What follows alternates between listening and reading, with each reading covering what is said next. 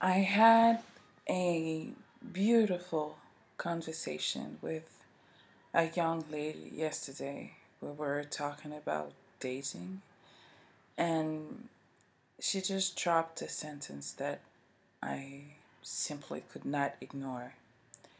She said to me, I should not have slept with the guy. I really regret it and I feel terrible ever since. This happens more than we can imagine.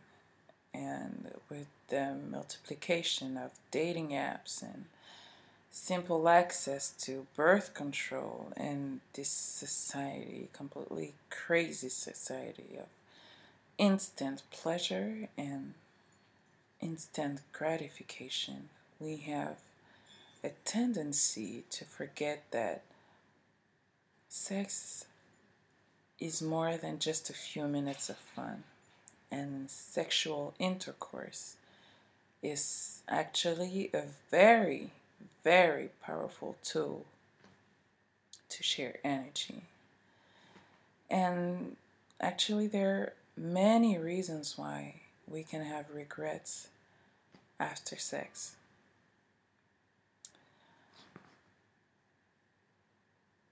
Maybe it was simply not that good. Maybe we didn't share a true connection with our partner.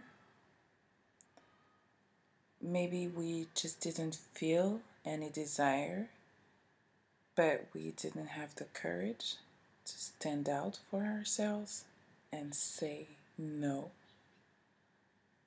Maybe we realize afterwards that we didn't really know that person. Maybe we realize afterward that some of our needs are not completely met. And oftentimes, our need for intimacy and connection can be really, really, really high.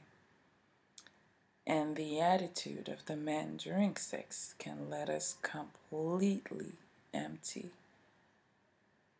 And I want to ask you did that man really take care of you? Did he go down on you? Did he try to satisfy you? Or was he just here looking for some kind of performance? Taken but not given. Did he try to please you? One of the reasons why we can also have regrets is that we don't know what attitude to adopt right after sex. Should I stay? Should I go? Should I feel embarrassed? Should I walk out of the room in shame with my heads down? Can I invite him to stay? And what if he leaves and, and why does he leave and why does he doesn't he want to stay? Am I good enough? Am I worthy of love? One of the last aspects that we also forget about is the person's state of mind, state of mind. And I really would like to focus on this point because many women really don't realize how powerful semen can be. Semen is actually the purest representation of a man's state of mind. And when we have sex with them, we literally absorb their energy Sex is never, never meaningless. Sex is never without consequences, whether they're positive or negative. With whether you use a condom or you don't.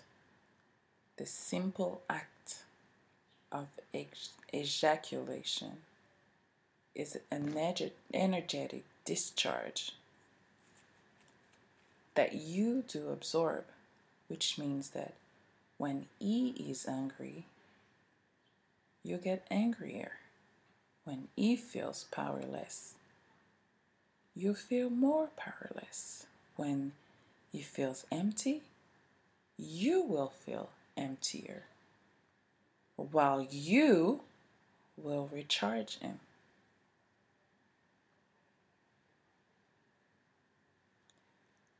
If that happens to you, if you feel bad after sex, if you regret your last intercourse and you don't know why, I really encourage you to start a healing process that will take place in three different parts and three different times. The first one is the cleansing.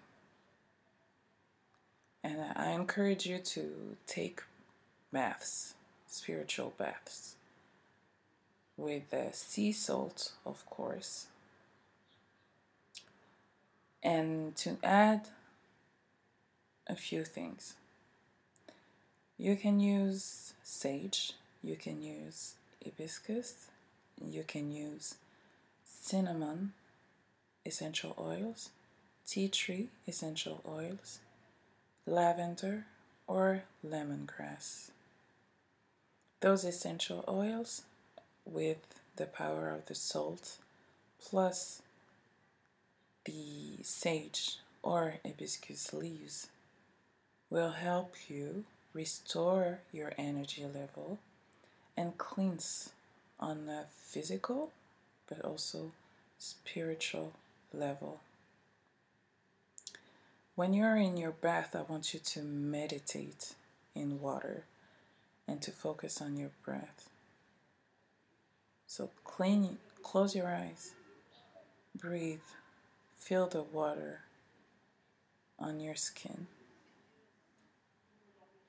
And whatever negative feeling you've been charged with, I want you to envision it and to envision it leaving your body. And I want you to feel that emotion go because it does not belong to you. If you have time, I want you to take this bath every day, every morning or every night. But in the morning, it's better. During 40 days. This will be your cleansing time. And after each bath, if you feel the need to, you can take your journal and write down whatever comes down to your mind at this point. Finish by a prayer and ask God to help you restore your mind, body, and soul. Continue the rest of your day and your activities as usual. I also encourage you during the first, those 40 days not to have sex with anyone. If you're married or in a committed relationship, try your best to avoid having sex with your husband or with your fiance. You really need to heal.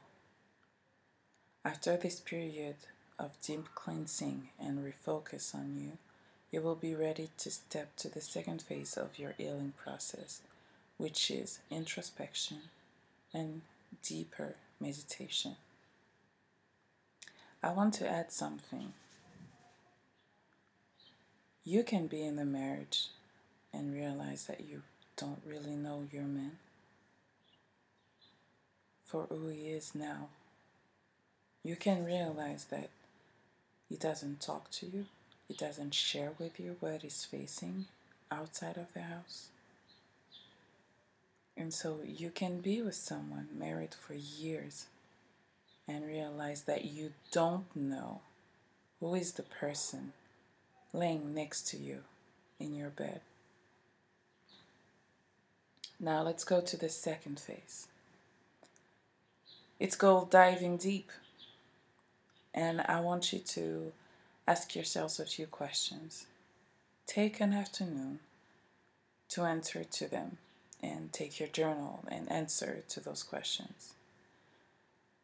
The 40 days of abstinence should have helped you to reconnect with the sensation you've had, you've had during this last intercourse that caused you trouble and emotional discomfort. So don't try to rationalize. If you want to cry, let that be and cry. If you want to scream, let that be and scream. Don't try to analyze things with your brain. Instead, let what is in your heart come out.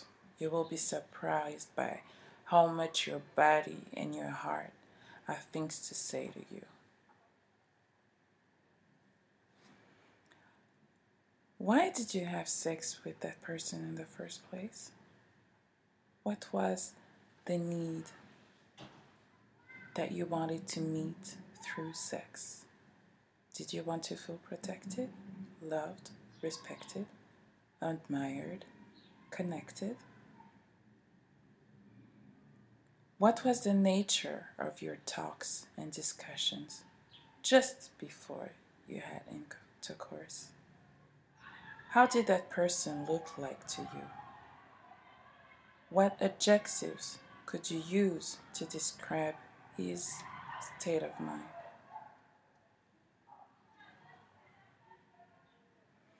If you could choose a color to represent his state of mind, what would it be? If you could choose a color to represent his semen, what would that color be? What did you feel during the intercourse? Close your eyes and try to remember this moment, to dive deep into this emotion. What did he look like? Oftentimes, you won't remember the person itself. You won't have a clear vision of who he is, of his exact figure, of his traits, but you will have some kind of an archetype. Describe it as precisely as you can. And you will realize that uh, it will sometimes come as a negative form. One of my clients once said, when we did that exercise, she once said to me that uh, she had this image of a of Satan on top of her with his corns on top of his head. How did you feel when it touched you before intercourse, during, and after? You will certainly realize that your body gave you signals of discomfort that you didn't listen to. But diving deep into those emotions will help you prevent it from happening again because you will know when your body says no and you will have the courage to step out next time and see if that person is worth penetrating and entering your realm.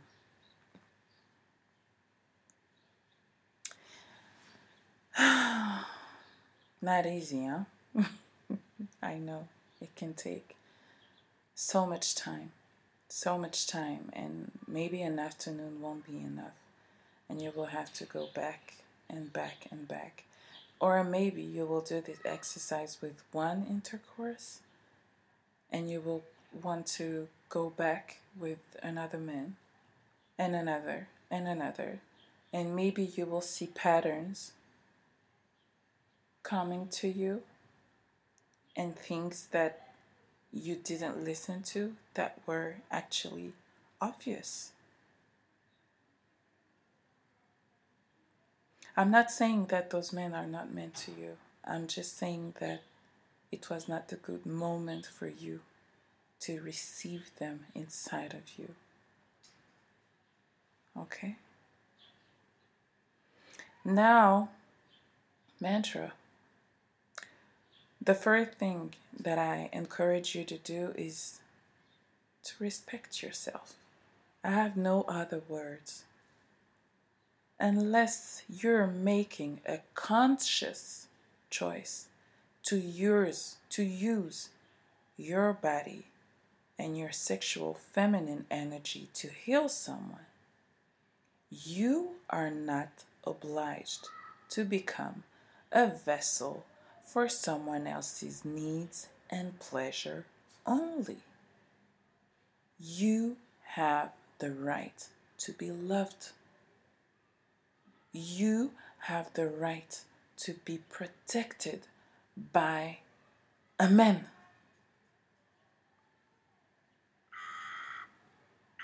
You deserve to have your needs met.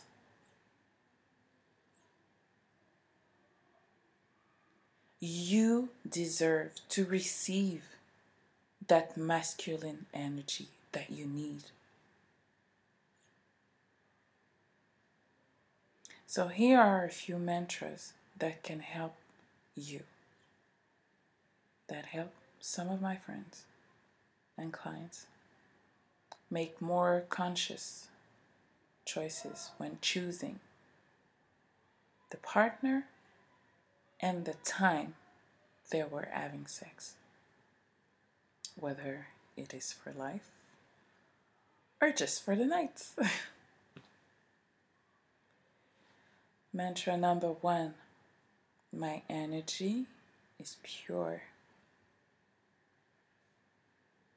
Mantra number two I am all love.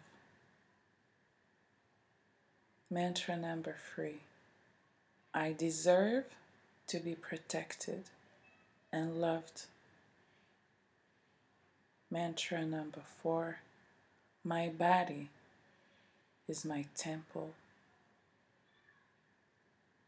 Choose the one that most resonates inside of you. Take good care of yourselves, sisters. Have a beautiful day. Bye.